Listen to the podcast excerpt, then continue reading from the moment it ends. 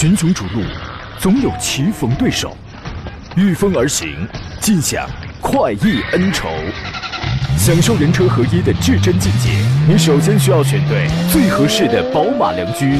精彩汽车生活从这里开始。买车意见领袖，权威专家团队聚会团购买车，专业评测试驾。主持人杨洋为你客观权威解析。这里是购车联盟。来，诸位，白雪皑皑的周一上午时间，欢迎收听山东交通广播，在每天上午的十一点到十二点，为你准点开拔启航的购车联盟节目。我是杨洋，重新回到济南，在济南问候全省的朋友们。从昨天上午开始到此刻呀，大家您各自都经历了什么呀？都各自平安安好吧？初冬时节，一场六十年一遇之鹅毛飞雪，从昨天开始就倾泻人间呐！顿时，北国风光，千里冰封，万里雪飘。如此天气呢，给大家的出行带来了巨大的不便啊！如何呀，各位，你们有没有遭遇到一些非常非常艰难的出行情况？呃，昨天下午的那个时候呢，我正在高速上飞奔。我估计很多朋友呢是跟我是一样的，就是排除万难，安全抵达了之后呢，你我们都会有一种感觉，就是原本比如说我们的驾驶水平是三十点，现在。满级了，满号了啊！今天呢，很多地方虽然是雪停了，但是由于气温比较低呢，路面结冰湿滑的情况依然非常非常之多。要提醒各位驾驶员朋友放慢车速，稳健驾驶。同时还要特别感谢像交警啊、路政啊、环卫等等这样诸多服务保障部门的。工作人员跟同志们，当然也包含我们的外卖行业的兄弟姐呃这个兄弟姐妹们啊，因为从昨天开始呢，就在呃夜以继日的为我们去保驾护航。每当有这种特殊天气来临的时候呢，总是他们为我们的静好岁月披星戴月。谢谢你们啊！今天节目呢，我们一边要聊选车买车这个方面的一些问题，那您可以通过热线零五三幺八二九二六零六零或八二九二七零七零跟我们交流。尤其在遭遇了这样特殊天气之后，我想有可能会去你的哎。买车选车的这个东西，原来有一些老观念，你可能要改变了，对吧？另外呢，您还可以在山东交广的微信公众号里面选择收听、收看我们此刻的音频与视频的双直播。抖音直播间刚刚开通，呃，在这个杨洋侃车我的账号当中，已经有人开始在问 A 六跟五二五该怎么去选了。OK，待会儿接着来聊啊。还有人说什么抖音一视频呢？五菱之光、雪地行车胜过一切，什么大奔、路虎、福特、大众的，没用。我跟你讲，没有用。什么夸丑啊，什么路虎啊，你亲眼所见没有用。啊，好吧，安全驾驶、稳健驾驶，那个永远是最重要的啊。今天的互动话题就是：这次降雪，你有没有遭遇惊心动魄的故事，或者你的经验应当如何去应对这种天气？欢迎各位各抒己见。节目最后呢，我将抽取四位朋友，三位获得江小红辣椒酱，还有一位获得神采竟然汽油添加剂。首先，在这样的特殊天气里，要连线一下本台的路况记者雨辰。你好，雨辰。有杨，你好，你好，嗯啊，有点太紧张了。是这样的，你现在在哪所在的位置呢，是在这个纬十二路的现场。嗯，现在这个路段呢，整体还是比较通畅的，但是呢，也是由于呃这个路边道路的积水，呃虽然是不影响主干道还有非机动车道，但是人行道上还是有这个结冰的情况。嗯，所以大家可能走在路上还是会出现这种滑倒的危险。提醒大家一定要注意。包括呢，从今天早上我是从七点开始，呃，就从这个泉城路。一路呢，一直到这个黑虎泉西路，然后再到咱们这个青年东路、金石路、顺耕路等等，这些路段呢，我就发现，呃，可能昨天由于大雪啊，有一些树枝啊什么也是被压断了，呃，现在呢是这个工作人员都已经把他们都清理了，嗯，但是可能还是堆积在咱们这个人行道上，所以说主要还是影响咱们行人的这个通行，嗯，呃，还是提醒咱们大家要注意这个安全。另外呢。在公交这一方面，我刚才得到的最新消息说，呃，现在可能还是有五十多条线路临时停运了，主要是集中在南部公司，也就是南山啊南部山区那一块儿，呃，但是这个还有这个燕子西路啊，燕子西路好像是也是因为有道路结冰，对这个线路的运转也是发生了调整。大家如果想了解的话，可以啊这个查询我们这 APP，嗯，然后来了解最新的公交出行的信息。好的，辛苦啊。呃，以雨辰为代表，我们山东交通广播的有一众的记者，应该是今天晚上，好像最晚也是七点左右就抵达了各个服务部门啊，各个这个路段的节点，为为大家在报道这个最新的一些路况信息。那么，据你在这一路上观察，目前济南市区是不是这个冰雪啊？一个是除雪工作做的比较到位，二一个随着气温的上升，这个冰雪是不是已经呈现一个逐渐融化的态势了？嗯，是的，我现在看到那个咱们这个工作人员，呃，清洁也是比较迅速，然后现在这个道路上已经基本上都是。呃，这个积雪的情况已经看不到，呃，就是结冰的现象比较多。对对对，很少了，已经非常少了啊。对对对，太好了，好的，谢谢雨辰啊，好嘞，辛苦在，哎，好嘞，拜拜。但是就是这样，雨雪在湿滑的这种情况下，也不可掉以轻心呐，因为在这种情况下，这这个汽车轮胎的附着力啊，依然还是会比较弱的啊，请大家还是要呃谨慎一下，要这个谨慎驾驶啊。我们继续连线路况记者陈震，你好，陈震。哎，好的，杨洋，听众朋友，上午好。呃，我是在济南市交警支队指挥中心呢，为大家发回最新的道路通行情况的报道。嗯，那截止到目前呢，通过指挥中心的大屏幕呢，我们也能够看到，呃，在济南市区城市的一些主干道，包括高架路，现在整体通行呢是正常的。从今天早间呢，呃，就是很多朋友会关心这个会不会有封闭的情况呢？呃，一直都是一个保持正常通行的状态，所有的主干道上的通行呢都是。嗯，这样的没有受到大的影响，因为昨天的这种清雪呢是非常的及时，呃，现在整体来说道路通行是有序的。另外呢，可能很多朋友也会关注在济南周边的高速公路的通行情况。刚刚我们得到最新的消息呢，在济南市现在，呃，陆续有一些收费站呢是已经是呃恢复通行了，因为今天早间呢还是这种大面积的封闭情况。截止到目前是这样，呃，现在。济泰高速因为路面湿滑，暂时封闭了兴隆、锦绣川和柳固东三个收费站。嗯，另外，现在京台高速是济南西国际医学中心的北京方向和暂时封闭了这个进行暂时封闭。另外还包括了京沪高速的济阳西、济阳北、商河这三个收费站，北京方向暂时封闭。这是封闭的收费站，其他的收费站呢是可以呃上正常通行了。这是现在我们了解到高速公路上的通行情况。那再回到市区啊，刚给大家介绍了现在。主干道通行呢是比较正常的。今天呃，由于是采取了这样的呃延时上班以及学校停课停学呢，整体来说，呃，道路通行呢没有造成这种大面积的拥堵。呃，高峰时段呢是陆续从九点开始啊出现这样车流量的回升的态势。嗯，目前在一些主干道上呢，车流量是比较大的，比如说北苑高架路啊，还有包括二环东高架路北全福寮桥附近呢，还是呃已经出现了这样的车流量。呃，上升的趋势，包括金石路上，呃，大家呢在行驶的过程当中，也像刚杨洋提醒的，就是今天虽然主干道上雪是没有了，但是路面依然是比较湿滑的，嗯，天气气温比较低，容易出现结冰的情况，所以呢，大家在驾车的时候务必注意谨慎驾驶，控制好方向盘，尽量少做这种变道啊，这样呃，保持这种安全态势的驾驶。好，杨洋。是，呃，刚才我们有听众，然后他发微信问了 G 二零青银高速上的这个情况。听了你刚才的介绍，仿佛青银高速现在一切是比较正常的，对吧？对，刚刚就是我为大家介绍的这几个收封收收费站是封闭的情况之外，嗯，其他收费站呢是可以正常通行了。好的，谢谢陈震，辛苦，再见啊！希望各位呢，您在路上如果需要哪些方面的最新路况信息，您可以及时拨打山东交通广播的服务热线四零零六三六幺零幺幺，我们有值班的路况记者，我们尽量全程为您保驾护航啊！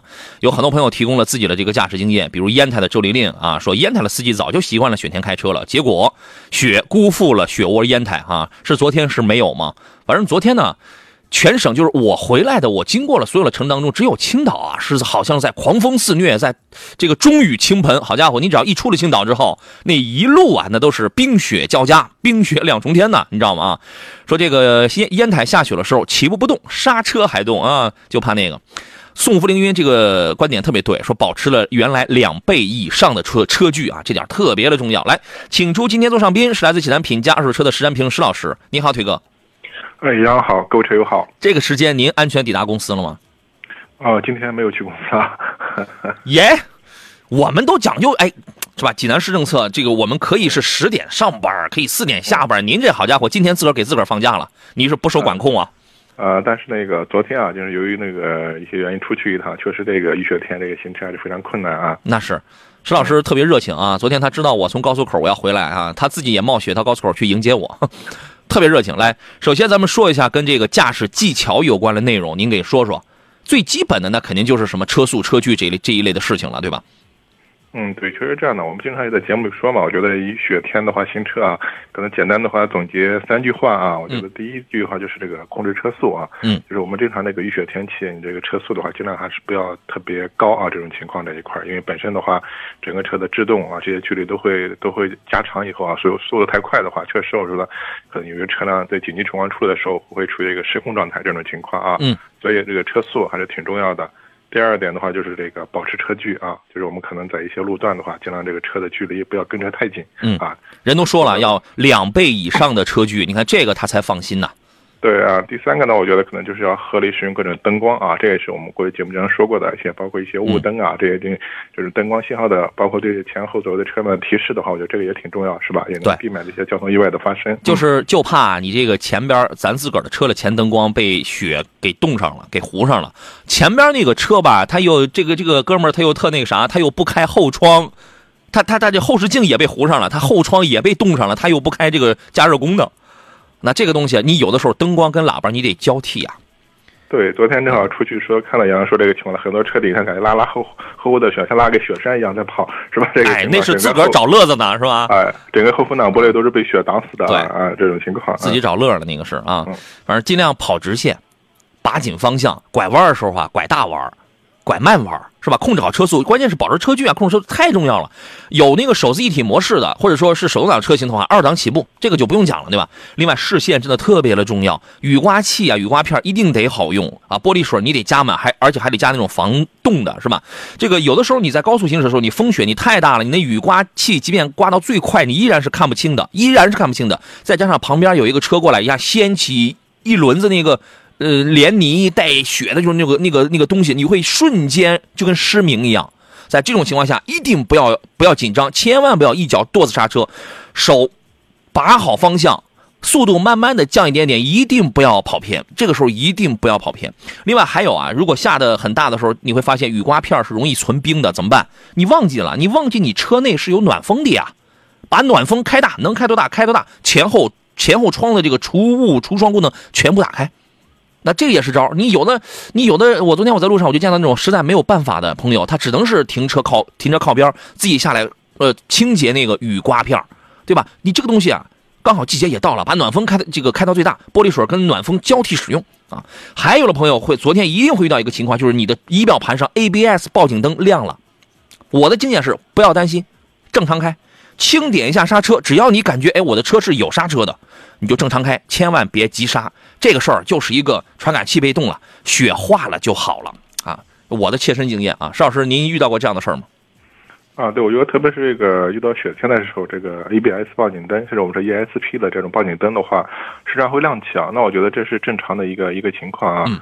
呃，特别是这个 ESP 这个报警灯的话，我记得前昨天也看到朋友圈好多朋友好像说要把这个 ESP 灯关掉，是吧？这个功能关掉。嗯。但是其实这个是不提倡的啊。就是我们本身 ESP 的话，它是一个车身控制控制系统。对。那本身的话，可能我们在这种特别是路路面结冰以后湿滑的时候啊，它确实对这个车辆的整个这个车身的一个控制，它还是有作用的。那如果你把这个功能关掉以后的话，我们说可能一些呃车辆可能的失控状况会出现更明显一些啊。其实这个。呃，ESP 的话和这个车轮打滑的话，就它没有什么这种这种必然联系。你不是说把这个 ESP 关掉，车轮就不打滑。这种有的人可能比较迷信，在起步阶段，我要把这个 ESP、ESC，我要我这我得关掉。啊，其实我觉得这是没必要啊，你正常开就行啊。这种包括各各式样的这种所谓的报警的话，这些都是车辆的一个正常反应。嗯，好，我们先进广告，马上回来。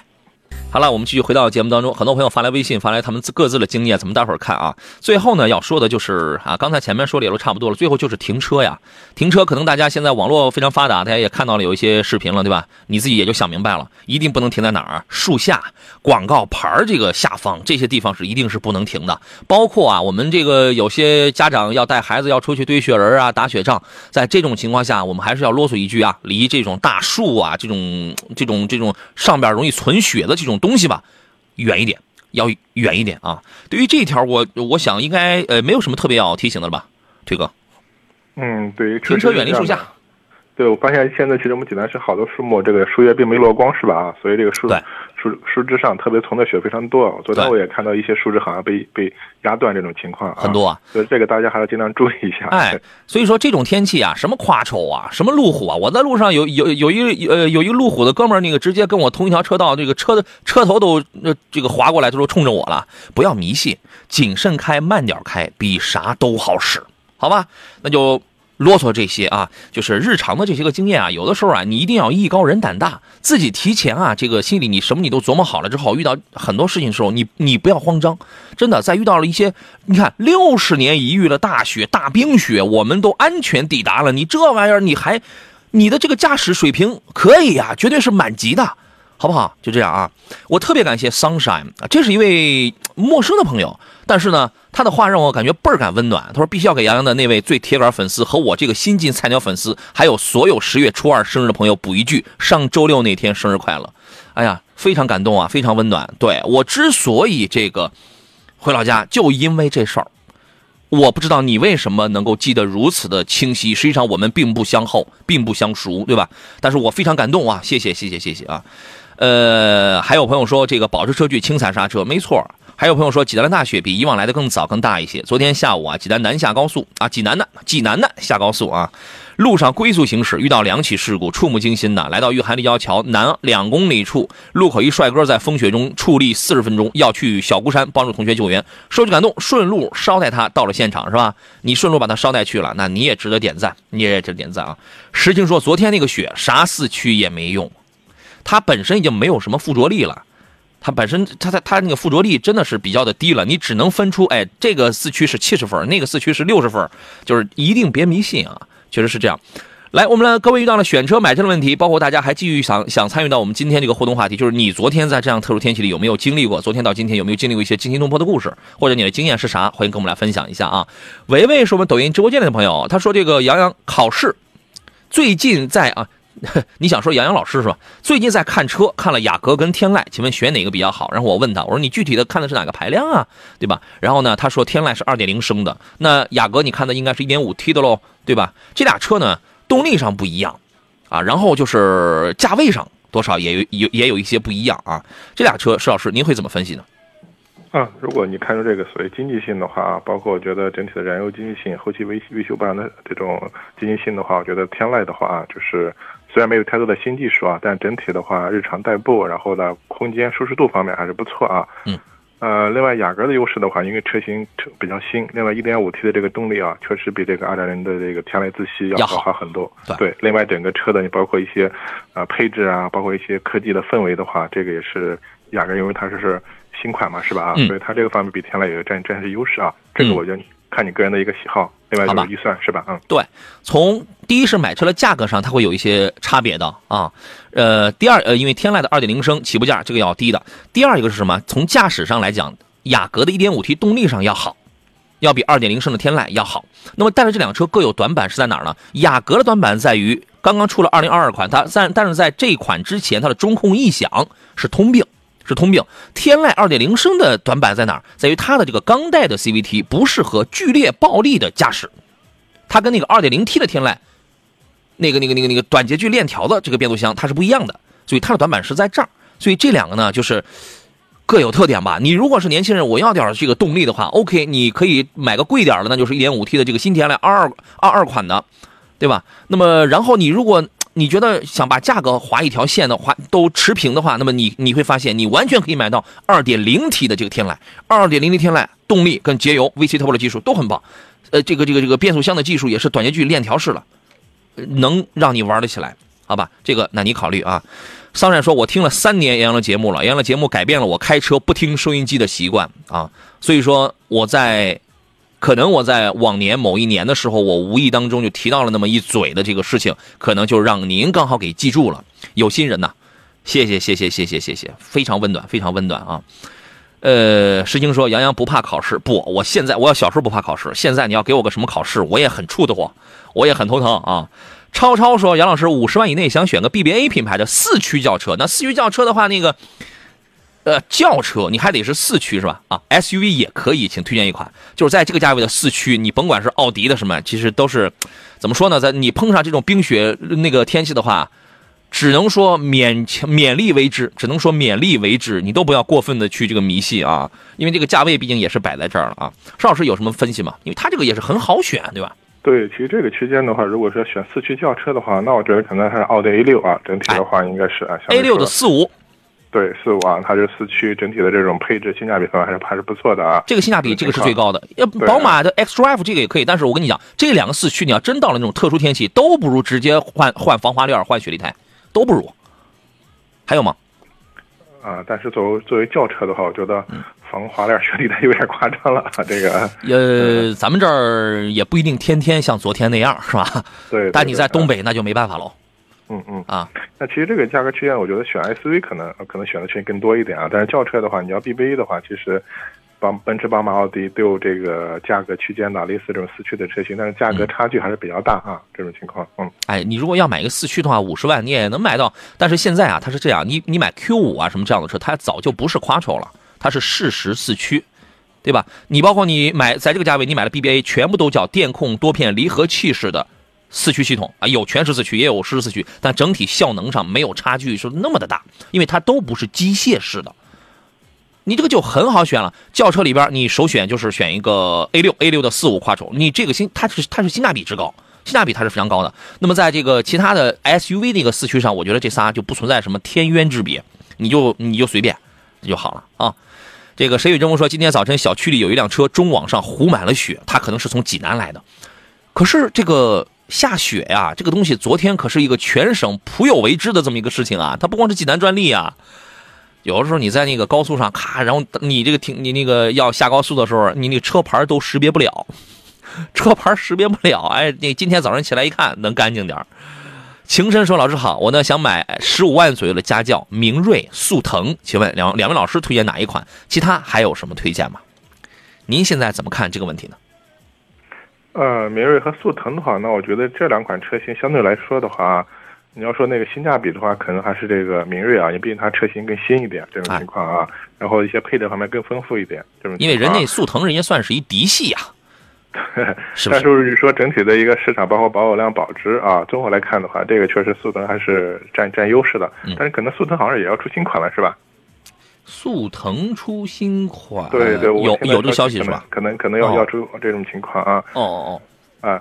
但是如果说就是你的预算是十五万左右的话，就是如果想买一款就是这种家用轿车的话，其实这个区间的话，我觉得啊，可能可选的车型的话，除了这两款之外的话，你像同为这个大众的，像那个凌度是吧？它也是这个价格区间。另外的话，你像这两现在这个日系啊，包括也出了几款我们叫什么呀？叫做这种。A 加或者 B 加这样的车型是吧？啊，这种情况都有有可能像像类似像丰田的亚洲狮啊，我觉得这类型的车型 A 加 B 加可以关注一下，对对，可以关注一下。嗯，好吧，这两个车呢，其实底子它都是一样的，平台底子它都是一样的。速腾呢，原来上一代这俩有天渊之别，一定要买换回多连杆独立悬架之后的这个速腾。现在好像现在明锐还在用最米年的半独立后悬架吗？明那个明锐 Pro 有没有换回多连杆啊？呃，还是半独立的这个啊，那算了吧，俗称的板车悬挂是吧？嗯，哎，那就算了吧，算了吧，那你就买个速腾吧。当年明锐就是被速腾这样带到沟里去了，速腾换了板换了板板挂了，哎，明锐紧接着也换了，速腾断轴了，速腾断轴闹得不亦乐乎，因为它一样的东西嘛，一样的结构，断了不亦乐乎。后来人家没办法又给换回来了，明锐还在沟里头，还没换回来。当然，虽然听到明锐有关这个断轴的这个事情，这个消息少啊。但是呢，这个东西啊，毕竟一分钱一分货，一份舒适一份操控的这么一个东西，买个速腾吧，好吧，就这样啊。牛说：“我问个专业问题，奔驰的档位怎么挂？怎么着？是在特殊天气里你一紧张，雨刮跟档位是分不大清了，是吧？”哪个档把是分不大清了？你是什么车呀？你你你跟我们说一下你的困惑在哪儿？是怀档是不太适应啊，还是怎么着啊？我们刚才问那个奔驰怀档那位朋友牛，他说这个是怎么着呢？是刚呃问怀档怎么挂，我临时当了个代驾。那你开大这车，那你可慢一点。怀档奔驰的怀档非常简单，你注意看你的那个方向盘的这个右手边的位置，它不就有三个字母？完了有四个字母，完了之后有那么几个箭头嘛？中间是一个 N 档，对吧？这个你基本上你也就用不上。往上拨是 R 档，是倒车档。跟你拨雨刮是一样的，往下那个是 D 档，那么回到中间的这这个位置，你摁那个头上，跟 N 档平行的那个头上那个钮，那个是个 P 档，就这么简单，非常简单。如果你用的就是这个，呃，奔驰绝大部分的就那种那个那个那个怀档啊，你就看箭头，好吧？慢点开，天气不好，奔驰也滑，慢点开啊。我们进入半点广告，稍事休息，马上回来。群雄逐鹿，总有棋逢对手，御风而行，尽享。快意恩仇，享受人车合一的至臻境界。你首先需要选对最合适的宝马良驹，精彩汽车生活从这里开始。买车意见领袖，权威专家团队聚会团购买车，专业评测试驾。主持人杨洋为你客观权威解析。这里是购车联盟。来，诸位，十一点三十二分，这里是山东交通广播在星期一为您直播的购车联盟节目。这个时间呢，可能随着温度的升高，外边的这个天气啊，呃，雪呢、冰啊，正在逐渐的消融开来。但是在即便在这种时候呢，我们开车还是要慢一点哈。一则保证自己的这个人身安全，呃，保证这个驾驶的这种平稳；二呢，也要防止啊，因为你在这个滑的时候，它最容易飞溅啊，它是吧？我们也要这个，因为路面现在有很多的行人，有很多的这个路政人员在帮忙在清理嘛，我们要保持这样一份互相的理解、互相的文明。希望我们所有的朋友。呃，有人是欣赏雪景，对，对吧？有人是担忧天气啊，有人是介怀出行。希望我们所有的朋友啊，这在这样的时节嘛，在这样的特殊的偶尔来临的这样的一个情况里，都能够做好准备啊，心里边都能够呃游刃有余啊。座上宾呢是济南品家二手车的石占平石老师，你好，腿哥。哦，杨好，各位车友好。这个谁与争锋说了一事儿，是送给我的。他说杨老师不用用，他用不到保暖，他只相信自个儿的脂肪。你错了。我也怕冷啊，纵纵然肥胖如我，我也怕冷啊。刚才我们我们有朋友问了一个二手车的事儿啊，咱们来看一下。有人说二手的一八款的 1.6T 的欧蓝德，一八款 1.6T 的欧蓝德，你说的是欧蓝德吗？嗯，对，这个好像是不太对啊。对呀，嗯，这车俺们都没见过，俺们没见过这么排量，恕俺们这个才疏学浅。但是另外一个车我们好像见过，上哪去了？一八款二点零升的四千零八，那他问这俩车该怎么来选？你二手车的事儿，你车况你都没见到，那你怎么来选啊？他可能搞错了啊，应该四零零八应该是一点六 T 啊啊，对呀，普兰德应该是二点零的啊，这个排量应该搞错了啊。那这那这个有可能哎，你你你看啊，你糊弄得了别人，你真的糊弄不了我们，你知道吗？你一张嘴我们就知道，你知道是吧？即便我不知道，石老师那是倍儿知道的，但是这个东西也得看车况，是吧？对，如果从两个车车整体来说的话，你包括这个四零八的话，整个车的话，包括一些那个外观内饰，包括一些科技配置方面的话，包括做工方面的话，啊，还是有一些相对说，我觉得，呃，更年轻、更运动一些这种情况啊。那整个欧蓝德的话，我们说感觉就是车外观内饰感觉有点年代感啊，这两个车大的一个差别。对，具体到二手车来说的话，这个还是关键看车况啊，这个情况啊，两个车其实的，我觉得现在市场上应该是。保值程度差不多，可能欧蓝德能稍微好一点点，但都是相对说保值不太占优势的车型。得看车况，得看车况啊。这个请教我陈爸是在什么在昂克赛拉之间来做一个取舍是吧？说二点零升跟一点五 T 会差多，昂克赛拉没有一点五 T 的，昂克赛拉现在是一点五升的，二点零升和一点五升的动力上肯定是二点零升的更好啊。而且二点零升昂昂克赛拉有那个 GVC 动态矢量控制系统，它相当于是起到一个类似于车身稳定系统的那么一个功能。啊，入弯的时候，它的这个这个自动收点油支撑扶你一下；出弯的时候再扶你一下，再给你电脑再给你补点油。哎，就驾驶感受上它就这么一个意思。我觉得还是买二点零升的这个啊。来，咱们接通热线上等候的张先生是吧？看看他遇到了什么样的问题啊？你好，张先生。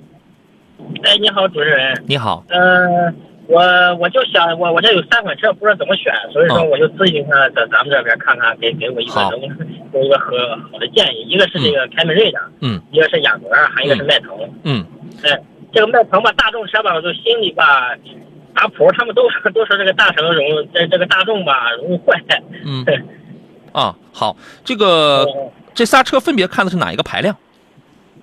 呃，凯美瑞的凯美瑞，我不知道是选这个二点零好还是二点五好。嗯，还有这个雅雅阁，就是就是雅阁，就是这个新新雅阁，一点五 T 的是吧？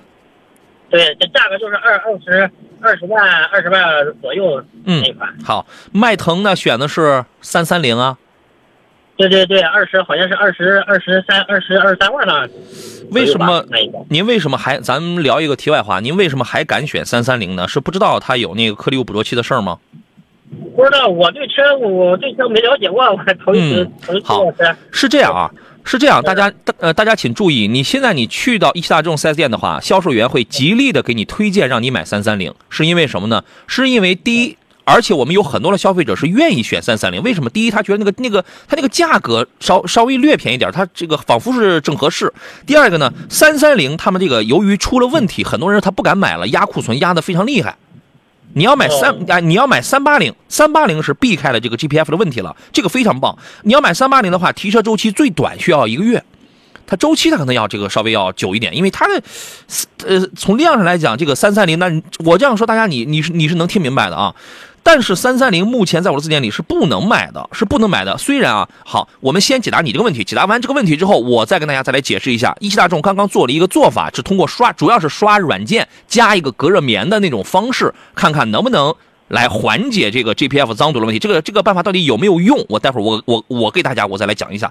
我们先说下它这几个车，首先凯美瑞呢，当然是2.5配 8AT 的这个驾驶感受会更好一些啊。然后呢，雅阁的 1.5T。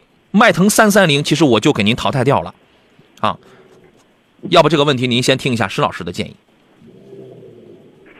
呃，从这位朋友的这个描述来看的话，我觉得他可能对这个动力方面的话也没有太高要求，是吧？这种情况，主要是看重经济性，是这样的吗？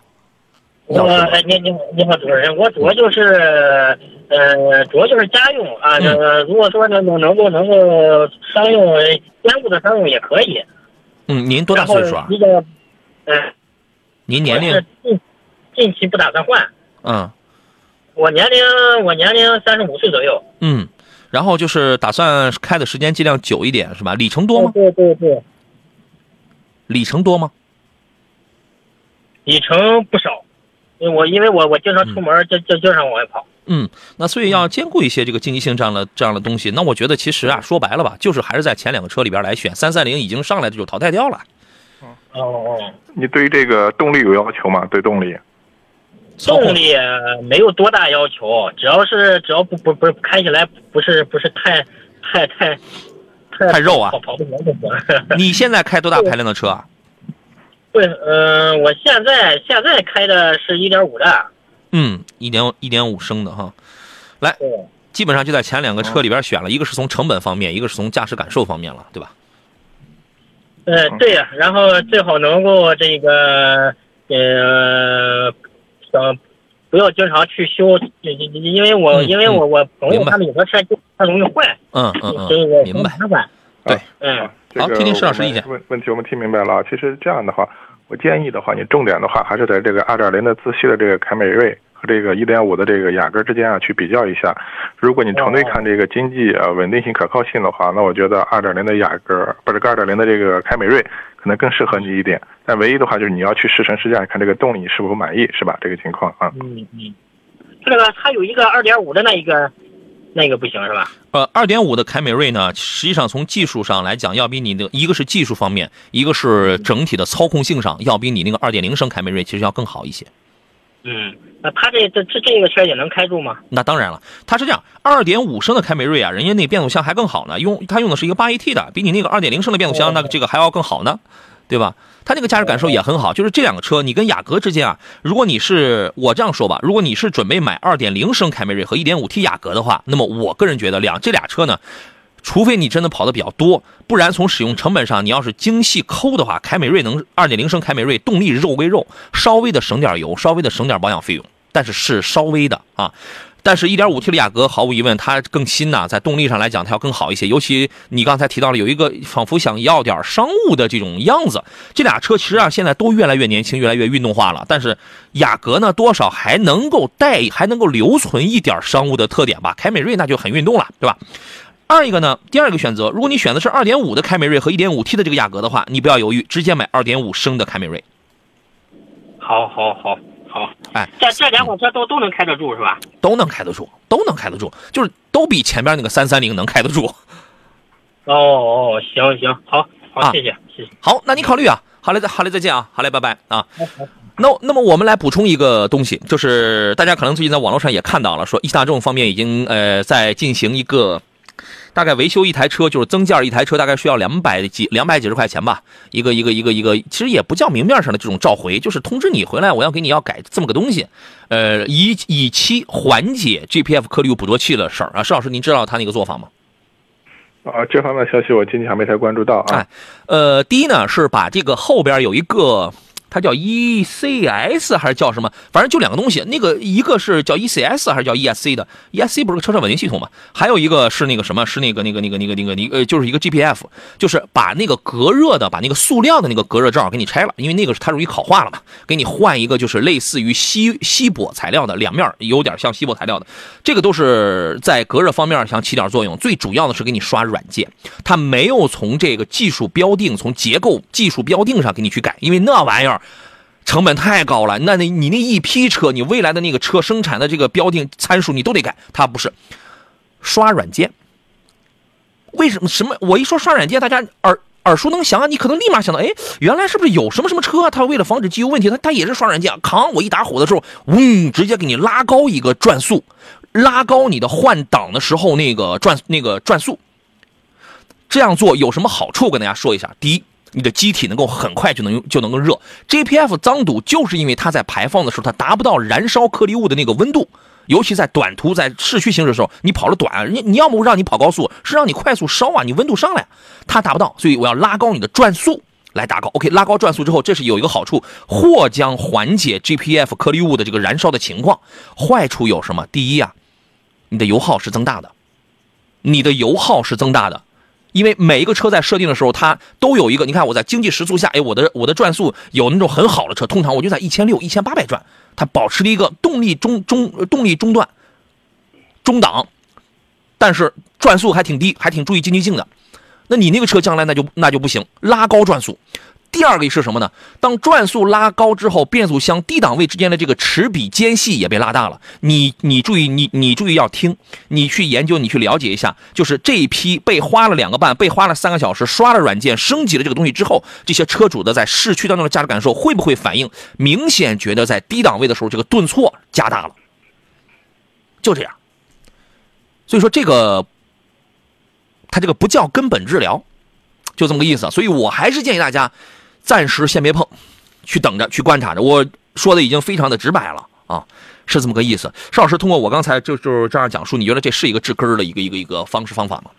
啊，这个如果只是从技术层面或理论层面的话，确实能缓解啊这个这个堵塞这个这个情况。但是如果你说的这个情况，你包括加高转速油，它的这种油耗各个方面肯定会有影响，会我们说就是会会增大这么一个情况这一块啊。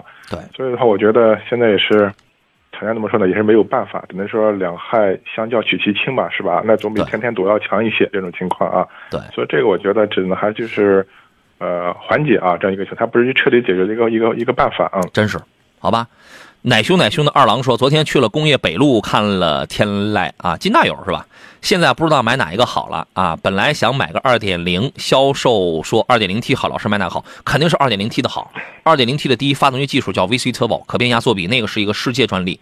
第二一个是什么？它的变速箱好，它的 CVT 它是一个链条 CVT，二点零升的是一个钢带式的，肯定是那个那个那个那个那个这个涡轮增压的这个好，价格稍微贵一点。听我的，啊，还有朋友问三三零迈腾这个车，我坚决不推荐。您是我刚才我说了非常的清楚了，坚决别推荐。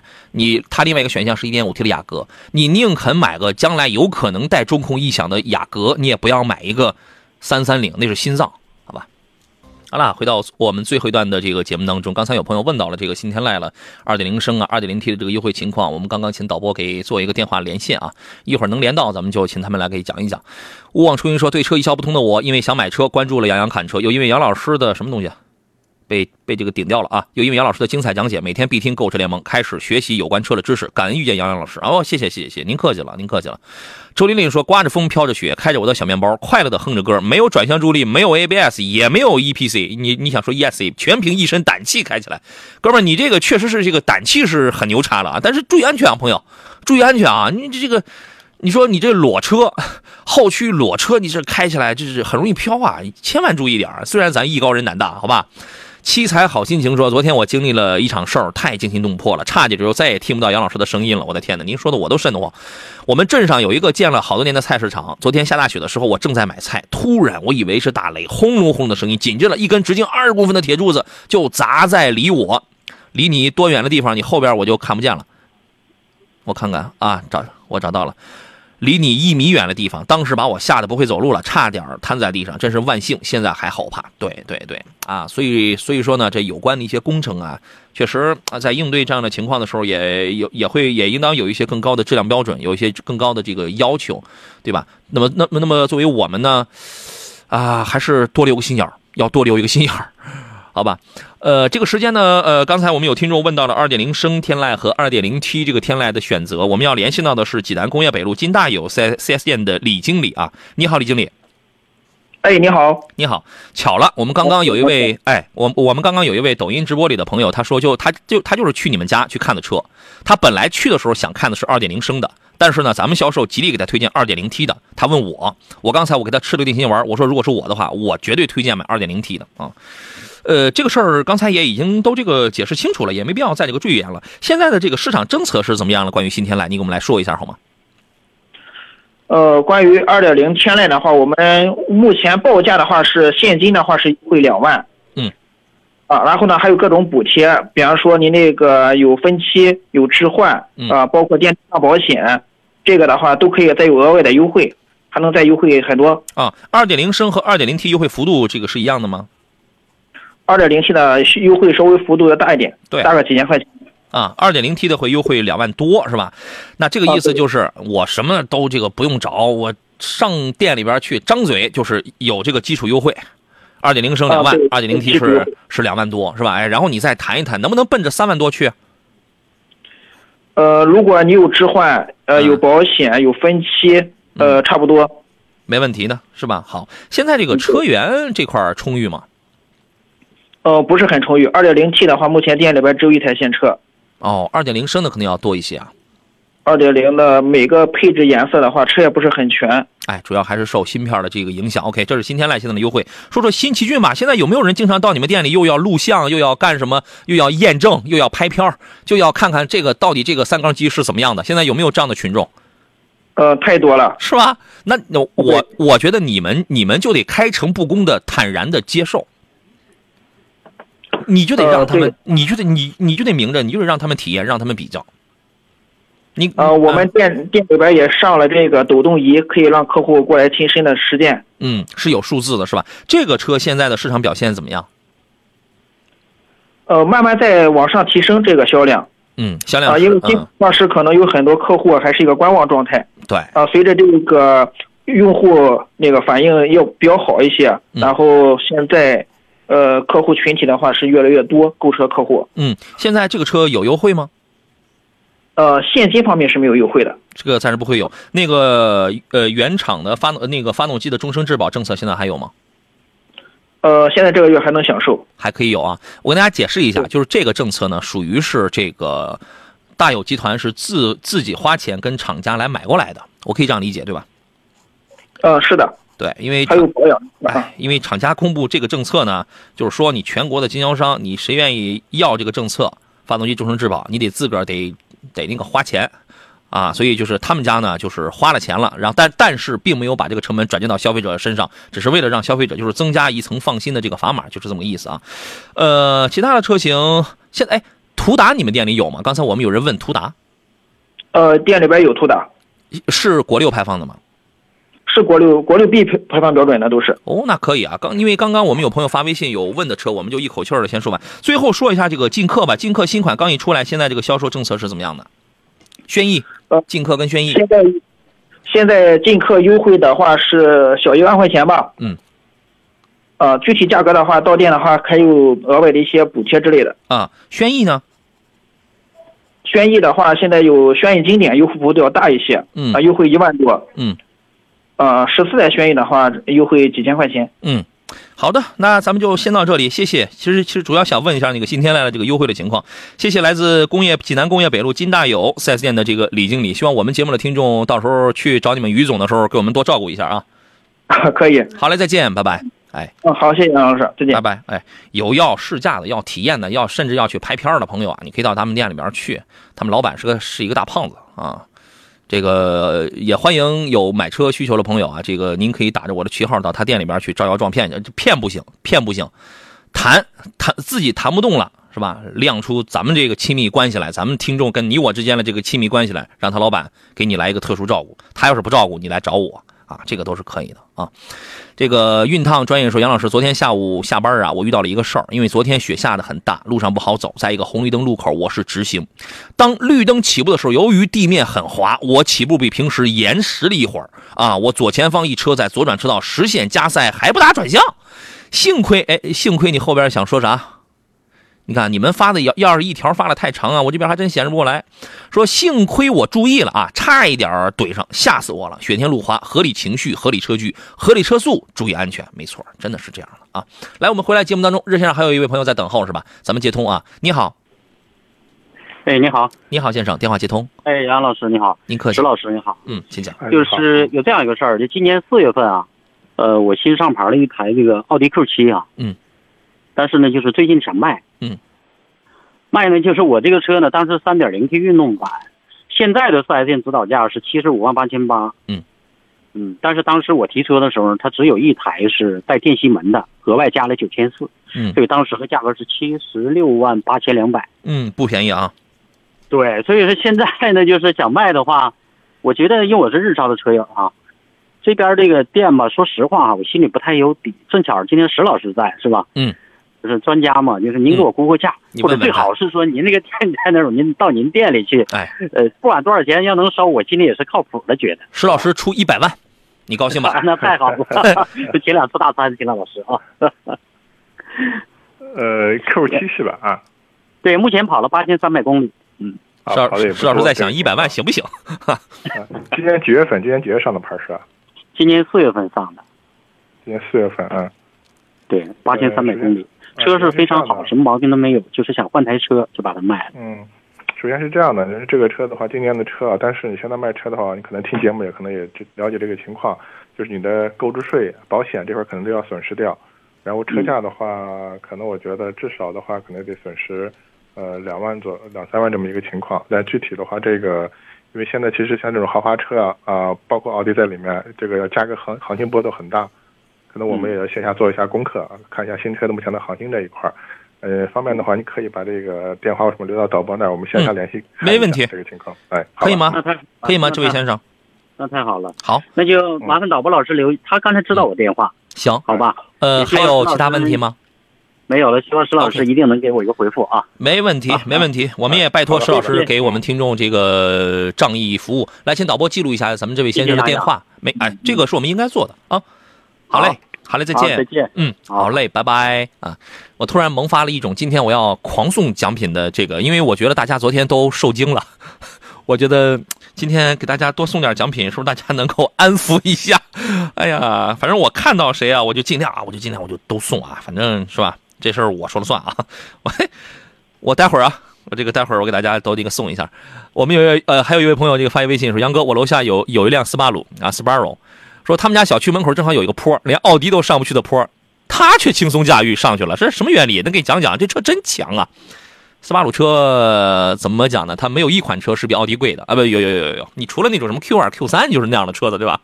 其他的就是真正你像 A 六啊、Q 五啊，你会发现啊，斯巴鲁很多的车，你除了傲虎那个级别、驰鹏那个级别之外，它都是很亲民，而且在路上跑的比较多的就是 Forester 森林人，还有那个什么那个那个那个 XV，XV 原来就是那个最便宜的，全是全是全是全是四驱嘛。我在去年吧，是去年冬天还是还是今年春天，我忘了，我到那个。崇礼，河北张家口崇礼，就是明年咱们冬奥会要举办的那个地方。当时我就去做这个冰雪试驾的时候，哎呀，好家伙，车上坐了好几个人。他那个起步啊，你能感到零点几秒，轻微的一打滑之后，四十多度的坡溜溜的上去了，真的非常的轻松。所以说，你你可能在印象当中，你会觉得什么夸丑啊？这个就是只要不是机械的，就是就是那种夸丑，你会觉得哎呦，这个是不是也是不是最牛的？其实还真不一定啊。这个石老师，您是怎么看这个问题？啊，斯巴鲁的话一直是这个全时四驱吧，是这个情况，也就是它的一个产品一个特点，这个情况啊。呃，其实昨天的话，包括我也在路上 看到一车原地打滑，嗯，而且今天看到朋友圈说的好多车是翻这豪华大牌车是吧？啊，这种趴窝的更严重啊，嗯，特别是很多这种后驱的车子是吧？这种情况啊，其实刚前面有个对有一个车友在说啊，我的这种小面包是吧，也是后驱是吧？包括没有什么助力，没有什么 ABS 是吧？这样大胆的开这种情况啊。